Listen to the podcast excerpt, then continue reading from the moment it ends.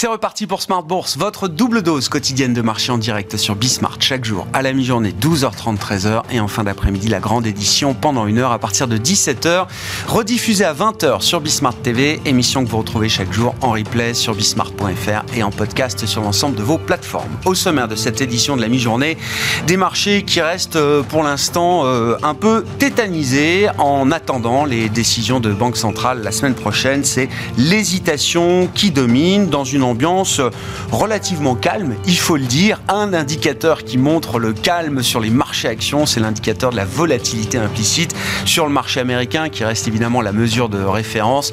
Le VIX qui ne cesse de se détendre, le VIX qui est passé sous le niveau des 15 ces dernières heures. Ça fait longtemps qu'on n'a pas vu le VIX, la volatilité des marchés euh, actions euh, à ces niveaux-là. Petite consolidation en cours, toujours, notamment pour les indices européens, avec un, CAC 40 qui se traite juste sous les 7200 points à mi-séance, en léger retrait de 0,3%. Les investisseurs attendent effectivement la prochaine étape de la séquence, à savoir les décisions de la Fed et de la BCE qui seront rendues la semaine prochaine. Dans l'intervalle, la parole des banquiers centraux euh, américains et européens sera réduite euh, au silence avec euh, assez peu de statistiques à l'agenda. Les investisseurs ont digéré hier l'enquête d'activité dans les services au mois de mai aux États-Unis avec un ISM Service qui montre une poursuite de la tendance à la dégradation, à la réduction d'activité dans les services. Néanmoins, cette dégradation est peut-être encore trop lente pour rendre la fête totalement confortable avec un retour de l'inflation à, 2%.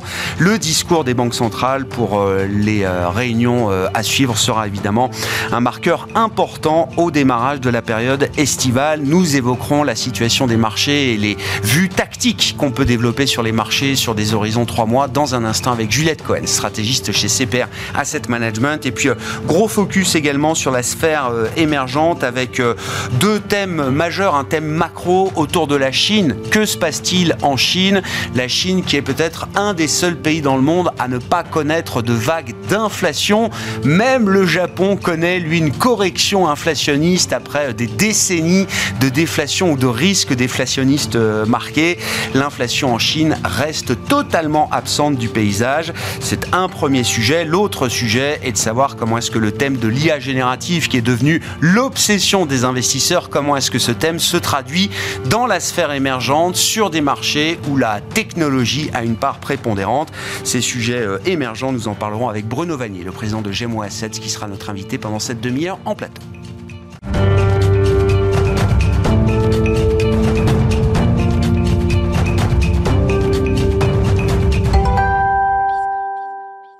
Mais d'abord, état des lieux des marchés et euh, vue tactique sur euh, des horizons d'investissement de trois mois, c'est le sujet que nous abordons avec euh, Juliette Cohen, avec nous par téléphone, stratégiste chez CPR Asset Management. Bonjour et bienvenue Juliette. Merci beaucoup d'être d'être avec nous. C'est l'exercice auquel vous vous livrez chaque mois chez CPR Asset Management, ajuster des vues tactiques de marché, des scénarios tactiques de marché sur des horizons trois mois. Ces scénarios sont mis à jour chaque mois. Juliette, la dernière mise à jour date de fin mai. Entre euh, la précédente mise à jour de fin avril et celle de fin mai, euh, Juliette, qu'est-ce qui a pu changer dans ces scénarios trois mois que vous euh, établissez chez CPR Asset Management? Alors, euh, pour nos, scénarios à fin mai, hein, on a conservé en fait les, deux scénarios qu'on avait le, mois précédent. Donc, un scénario central de soft landing et puis un scénario alternatif où euh, les banques centrales seraient obligées d'aller plus loin pour euh, lutter contre l'inflation, ce qui euh, renforcerait la probabilité d'un hard landing. Alors, si on a conservé les deux mêmes scénarios, on a quand même un peu modifié les, les probabilités d'occurrence par rapport au mois d'avril, et notamment on a un peu baissé le, le scénario euh, central de soft landing. sa probabilité est passée de 75 à 70% et on a un petit peu renforcé l'idée qu'on pourrait avoir un peu plus de, de surprises au quiche du côté des, des banques centrales. Qu'est-ce qui soutient cette, cette légère variation euh, Effectivement, mais on est euh, sur des horizons tactiques, encore une fois, euh, Juliette. Quels sont les éléments qui ont conduit à alors, relever d'un côté ce, scénario récessionniste ou de hard landing et abaisser légèrement à la marge ce scénario de soft landing?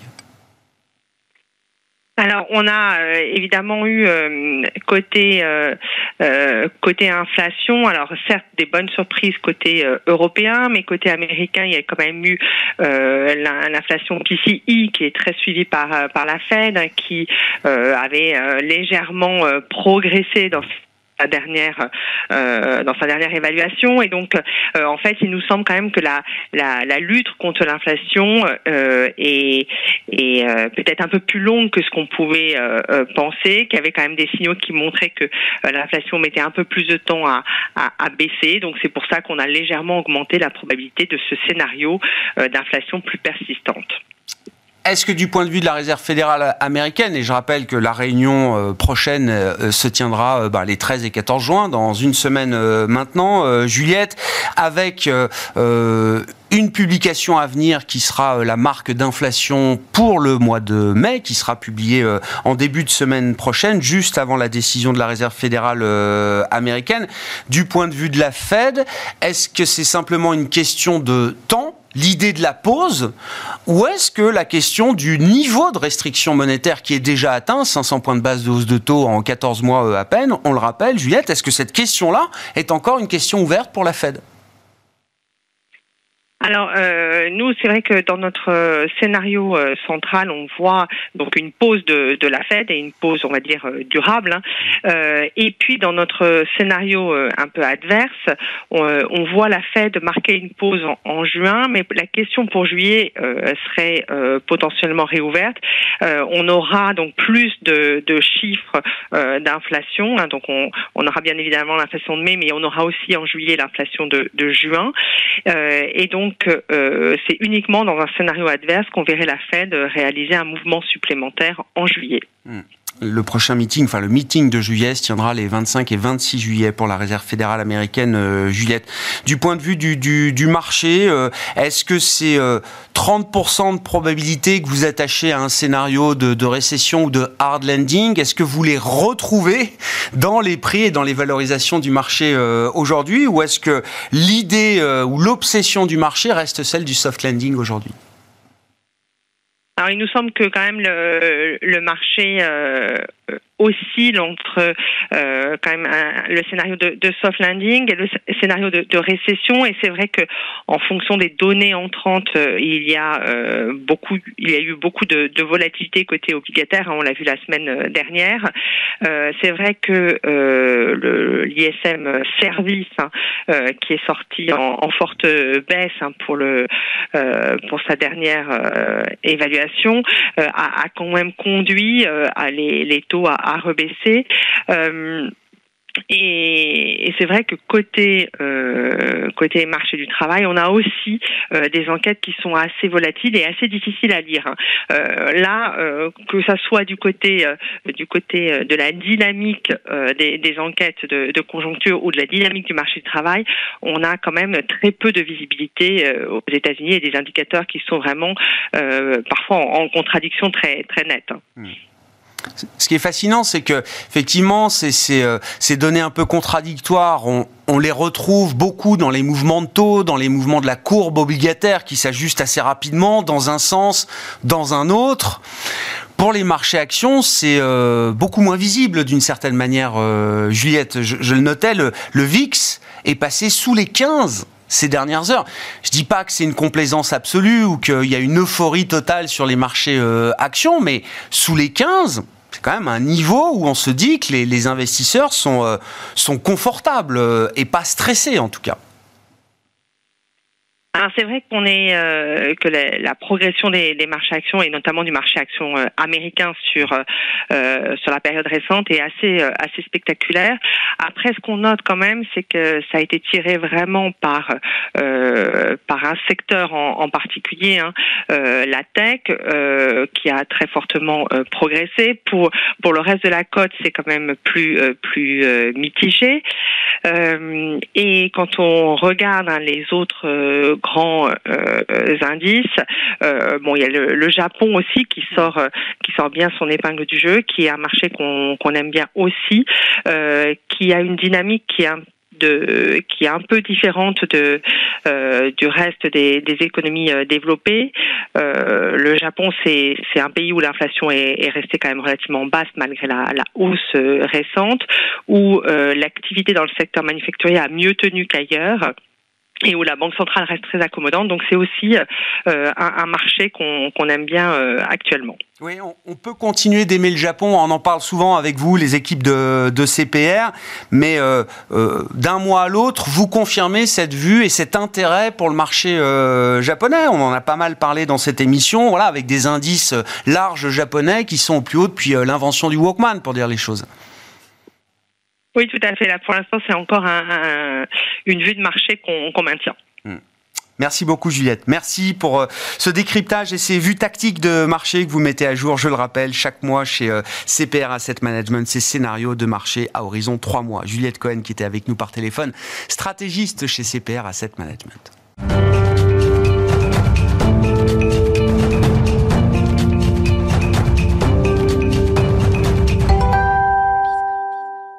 Parlons des émergents à présent avec Bruno Vanier à mes côtés en plateau, le président de Gemway Assets. Bonjour et bienvenue euh, Bruno. Bonjour. Commençons euh, par euh, l'émergent, l'éléphant dans la pièce qui est la Chine, évidemment. bon, il y a beaucoup d'interrogations sur l'intensité, l'ampleur de la reprise économique en Chine à la suite de la réouverture sanitaire. Il y a plein d'indicateurs et de manières de regarder les choses. Déjà, vous étiez sur place il y a quelques semaines, ce qui est déjà quand même une expérience de terrain toujours utile quand on observe euh, la Chine euh, de loin. Euh, Bruno, moi, ce qui me frappe, c'est l'absence totale d'inflation. On parlait du Japon il y a quelques instants. Même au Japon, il y a plus d'inflation qu'en Chine aujourd'hui. Alors, l'inflation japonaise est bien, bien remontée quand même. C'est une, une, thématique forte pour, pour qui qui tient le, marché japonais. En, Chine, c'est pas le cas pour le moment. Hmm. Ah, on est à 0,6% de, variation sur le, le corps CPI, donc vraiment sur l'inflation cœur, euh. Et donc une inflation basse qui représente peut-être une demande pas très forte. Et ça, c'est le, point négatif, on va dire. Alors, après, ce qu'on peut dire sur l'inflation, c'est souvent un phénomène monétaire, hein, comme on a pu l'observer dans, beaucoup d'économies, et que la croissance monétaire en Chine est repartie à la hausse. Euh, et donc, on pourrait estimer quand même que ce, chiffre d'inflation devrait repartir, sinon légèrement, en tout cas un, petit peu euh, à, la hausse. Mmh. Mais indéniablement, ça, ça, a déçu au mois d'avril, au mois de mai, les, chiffres qui sont sortis sur la consommation, même si on avait une, croissance euh, année, en glissement annuel d'à peu près 15% sur les, ventes de détail, ont déçu, parce que normalement, on s'attendait à un effet de base bien plus fort. Rappelons que le, deuxième trimestre 2022, c'est le, le confinement à Shanghai, donc vraiment, on a un effet de base euh, euh, fort qui aurait, qui, qui aurait dû se traduire par une des surprises plus, importantes encore. Une plus forte sur la, reprise économique en Chine et notamment la reprise de la consommation parce que c'est le le, moteur principal, euh, en tout cas c'est ce que Pékin veut, mm. veut vraiment faire de la relance par la consommation. Il s'aperçoit malheureusement peut-être que c'est pas aussi simple que ça. Euh, rappelons que les, vraiment les, reprises tout à fait classiques chinoises sont souvent drivées par une relance de l'infrastructure, de l'investissement et euh, dirigé sans, doute par Pékin, par les provinces, et, c'est plus facile de faire ça. Hmm. Hmm. Aujourd'hui, c'est plus compliqué. Le consommateur chinois, il, est, euh, il sort quand même d'une période de Covid assez longue. Il a été traumatisé par ça. Il n'a pas été aidé aussi massivement que, que, le consommateur français, américain pendant la, pendant la période du Covid. Il a vu ses revenus baisser, parce qu'une une part non négligeable des revenus des, des, des, euh, des Chinois sont, est variable. Et donc, forcément, dans une année difficile comme 2022, une bonne partie de ces revenus mmh. variables ont été coupés. De manière absolue, les revenus ont baissé. Et l'épargne a énormément monté. Mmh. Donc, il y a une partie vraiment euh, d'épargne de, de précaution quoi, qui a été mise en place. Alors, les, les, les, les, gens très positifs, très optimistes sur le marché chinois disaient que c'est une partie de cette épargne-là allait, allait, revenir dans, dans, la consommation ou voir sur les marchés. Ça n'a pas été le cas. Non. non, parce que vous l'avez dit, c'est de l'épargne de précaution. Voilà. C'est pas de l'épargne en trop. Voilà, c'est pas de l'épargne excédentaire, mais c'est de l'épargne de précaution dans un environnement économique qui est, bien sûr, qui n'est pas aussi euh, euh, virulent ou mm. en tout cas euh, dynamique qu'on a pu connaître dans le passé en Chine. Hein. Ça ne veut pas dire que c'est une mauvaise nouvelle en l'occurrence. Une croissance moins forte, ou en tout cas un excès de croissance qu'on a pu connaître en Chine dans les années 2000, 2010 surtout, ne s'est pas traduite forcément par des marchés boursiers très, très dynamiques. Hein. Mm. Il y a souvent dans cette croissance un, gâchis quelque part. Quoi, et euh, une ponction, je dirais, monétaire qui n'est pas négligeable, qui se traduit aussi par un excès de dette. Hein. Donc, on a à corriger tous ces excès du passé dans l'immobilier, l'endettement des provinces qui est aussi assez, excessif, assez, assez important, pas forcément excessif dans tous les cas, mais en tout cas important. Euh, et le consommateur, certes, qui, a, qui, qui est un, acteur ou un agent économique plutôt, euh, plutôt logique, a fait cette épargne de précaution face mm. à cette incertitude. Hein. Mais vous dites, effectivement, il ne faut pas aller trop loin quand on extrapole les comportements de consommation qu'on a pu voir en Occident, aux États-Unis, euh, notamment euh, en Europe, post-Covid, avec ce qu'on observe et ce qu'on va continuer d'observer euh, en Chine. Les moteurs sont différents. Vous étiez sur place il y a quelques semaines. Une question, Bruno. Est-ce que, alors effectivement, est-ce que les schémas de le comportement du consommateur chinois peut être durablement affecté par cette, cette période de trois ans très difficile?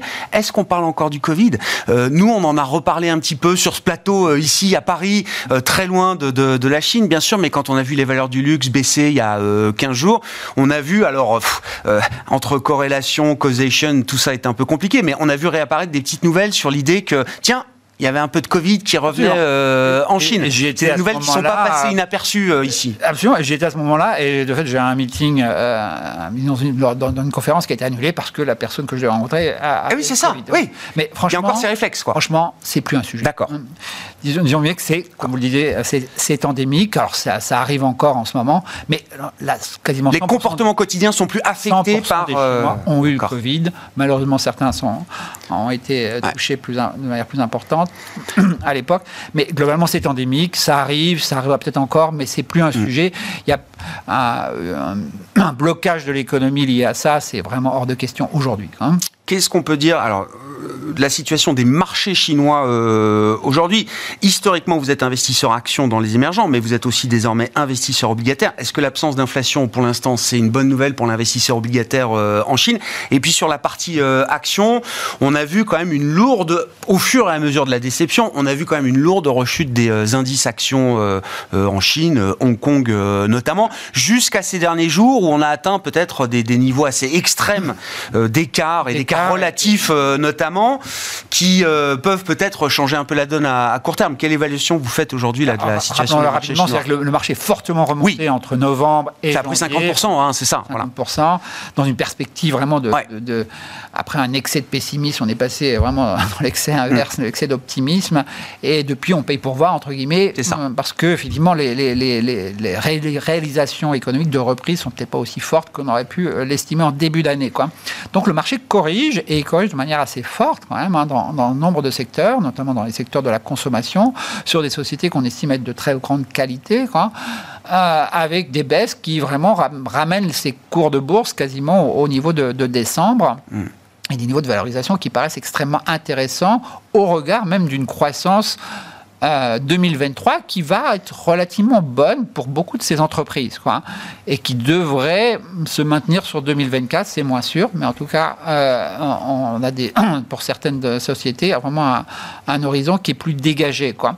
Donc là, il y a vraiment une opportunité, j'ai envie de dire, par rapport à, par rapport à ces, chiffres de croissance et euh, cette baisse des marchés, baisse des marchés liée à, vraiment à, une, déception par, par certains mmh. investisseurs et aussi une absence d'autres. Oh. Malheureusement, les, grands investisseurs, je dirais, long terme américains, eux, ne sont pas revenus. alors, ils étaient sortis beaucoup l'année dernière, ils sont pas revenus, ils, sortent sans doute encore. Hein. Est-ce qu'ils vont revenir un jour? C'est mm. une grande question, une question qui reste ouverte, bien évidemment, dans, le cadre d'une relation sino-américaine qui reste compliquée, même si mm. marginalement, elle s'est améliorée, euh, je dirais, au cours des dernières, dernières semaines, mais ça reste compliqué. Quoi. Mm. N'oublions pas que l'année prochaine, on a des élections, euh, élections américaines qui sont quand même un événement assez important. Et, le sujet, en gros, entre taper sur la Chine, ça, ah bah, paye toujours. Facile, Alors après, les deux l'ont fait, donc après c'est plus différenciant d'une certaine manière. Quoi. Dans, une élection, on veut être différent de, de notre concurrent. Euh, là, si les démocrates et les républicains se mettent à taper sur la Chine tous les deux, ce sera moins différenciant.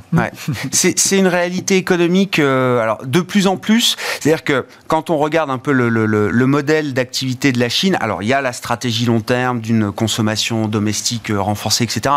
Tout ça prend du temps. La stratégie de relance par l'immobilier ou les infrastructures, on a tous compris que c'était pas le gros du sujet aujourd'hui pour les autorités chinoises.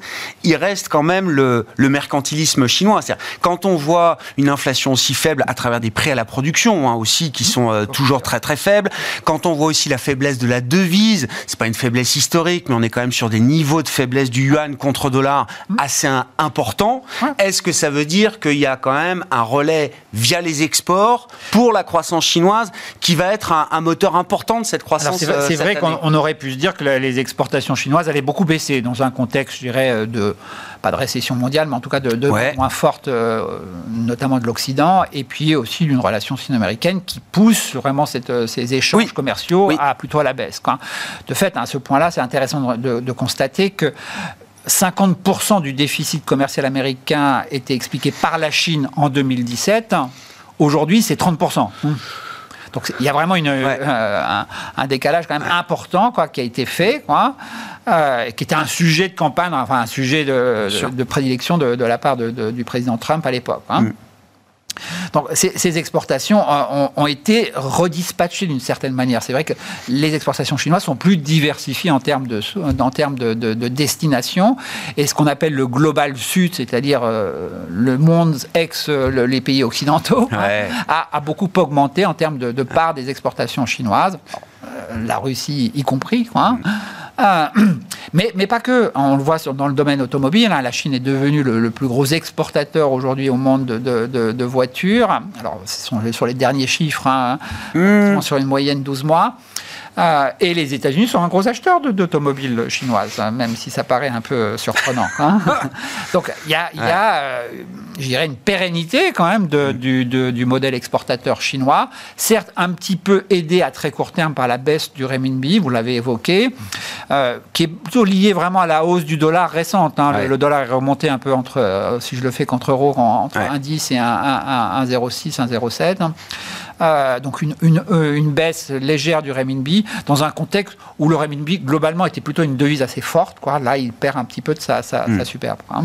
Il y a un marché dont il faut qu'on parle, c'est le marché de la Corée, de la Corée du Sud. Alors, qui fait partie de la sphère euh, émergente. C'est toujours une forme d'étonnement pour moi de me dire que la Corée du Sud est, pour euh, les financiers un, pays euh, émergent ou en tout cas intégré comme, comme tel. Je regardais la performance du KOSPI, donc qui est l'indice coréen de, de, de référence. C'est dans la sphère émergente et même euh, d'ailleurs dans les, marchés globaux dans l'ensemble, c'est quand même une performance qui se distingue. Qui se distingue en, en one, Alors, voilà. parce que le, one a, quand même bien baissé. Les exportations asiatiques, hein, quand on regarde les exportations, exportations techno, c'est surtout la Corée et Taïwan. Bien sûr, la Chine en fait partie, mais c'est surtout la Corée et Taïwan, euh, avec un prix du dirham, de la mémoire, en fait, qui a beaucoup baissé. Les mm. exportations coréennes ont baissé énormément. Le dirham baisse, le pétrole, même s'il a baissé, il baisse moins. Donc, quelque part, euh, la Corée, ça, achète du pétrole et ça ouais. Euh, on regarde les, cours les se croisent, et on explique à peu près à 80% le, mouvement sur la devise. Donc la devise a baissé. Pour, pour moi, aujourd'hui, c'est une devise à acheter, quoi, clairement. Quoi. Hmm. De même que le dirham est en train de faire. Euh, le dirham qui n'est pas la monnaie. Oui, oui, oui la valeur, la, mémoire vive, hein, le prix de la mémoire vive. Le prix de la mémoire vive est en train de faire son bas et remonter légèrement sur le prix spot. Les prix, les prix contrats sont, sont repartis également à la hausse. Et on voit déjà les chiffres des exportations coréennes et taïwanaises, pour des raisons un peu différentes, euh, repartir. Donc là, on a un cas d'investissement extrêmement puissant sur des sociétés comme Hynix, comme Samsung en Corée, sont les, deux plus gros fabricants mondiaux de, mémoire et également de TSMC à Taïwan, qui est, l'acteur principal dans, la fonderie de semi-conducteurs, euh, qui est le, jeu, j'ai envie de dire, euh, le plus intéressant pour nous pour, euh, pour jouer cette, expansion monumentale de, l'intelligence artificielle. Alors voilà, oui, parce que j'allais dire, faut bien en parler. Euh, oui, ce, thème de la tech du semi-conducteur euh, coréen ou taïwanais, il converge directement avec l'obsession du marché désormais autour de l'IA euh, générative. Absolument. Alors, ces, ces, titres ont déjà monté, ils n'ont pas monté, ils n'ont pas fait 100% comme Nvidia. C'est pas Nvidia, d'accord. C'est pas Nvidia encore. mais Nvidia, c'est un designer de chips. Ah oui, c'est pas le même positionnement. Hein. Exactement. Bien sûr. Donc la, la, valeur chez, chez Nvidia est indéniable et c'est pas moi qui vais, qui vais, qui vais dire, du, qui vais dire, qui vais dire le contraire, mais Nvidia fait fabriquer euh, ces, chips par qui? Par TSMC, en très très grande partie euh, Samsung dans une moindre mesure. Euh, donc clairement, les, acteurs taïwanais du secteur en profitent. Hein. et pas que, il y a aussi d'autres dans, dans, la chaîne de, de, production, il y a d'autres sociétés taïwanaises qui en profitent beaucoup et qui performent bien sûr très bien. Quoi. Mm. Mais le gros, c'est vraiment le, gros, c'est Samsung qui, euh, parce qu'encore beaucoup d'acteurs aujourd'hui sont, sont, sont, très prudents sur l'évolution du prix de, la mémoire. Euh, la, mémoire, c'est surtout, on, a eu une consommation très forte dans les téléphones, euh, dans, les smartphones, dans les PC, la forte hausse du PC pendant, pendant les confinements tout ça, cette demande-là a, beaucoup baissé, qui explique vraiment le, bas de cycle. On est dans le retour de bâton assez violent assez du violent, Covid. Assez violent. Alors, on, voit émerger bien sûr une demande très forte liée aux serveurs, euh, euh, aux, serveurs liés à l'intelligence artificielle, et c'est ça qui est le nouveau driver, j'ai envie de dire, de la demande, quoi.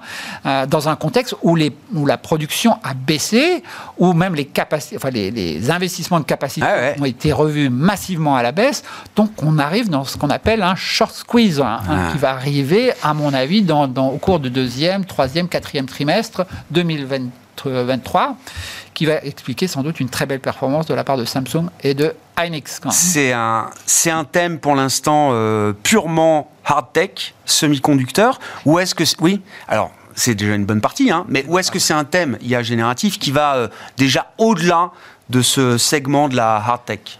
Pour le moment, ça reste, ça reste à ce niveau-là. Alors c'est vrai que dans le segment plus soft, euh, c'est plus difficile déjà. Mm. Et d'une part, euh, là, on risque de, de confronter à des réglementations qui ne sont pas simples à anticiper aujourd'hui. Chaque pays va avoir bien sûr une opinion peut-être très différente, peut-être en tout cas très drastique hein, mm. sur, sur, l'intelligence artificielle. Euh, mais d'ores et déjà, des, des sociétés dans l'Internet, un Tencent en Chine, et dit souvent que Tencent peut être potentiellement un, grand bénéficiaire de l'intelligence artificielle. Merci beaucoup euh, Bruno. Merci pour cet éclairage sur les marchés euh, émergents. Bruno Vanier, le président de Gemway Assets qui était avec nous, l'invité de cette demi-heure de Smart Bourse sur Bismart. On se retrouve à 17h en direct.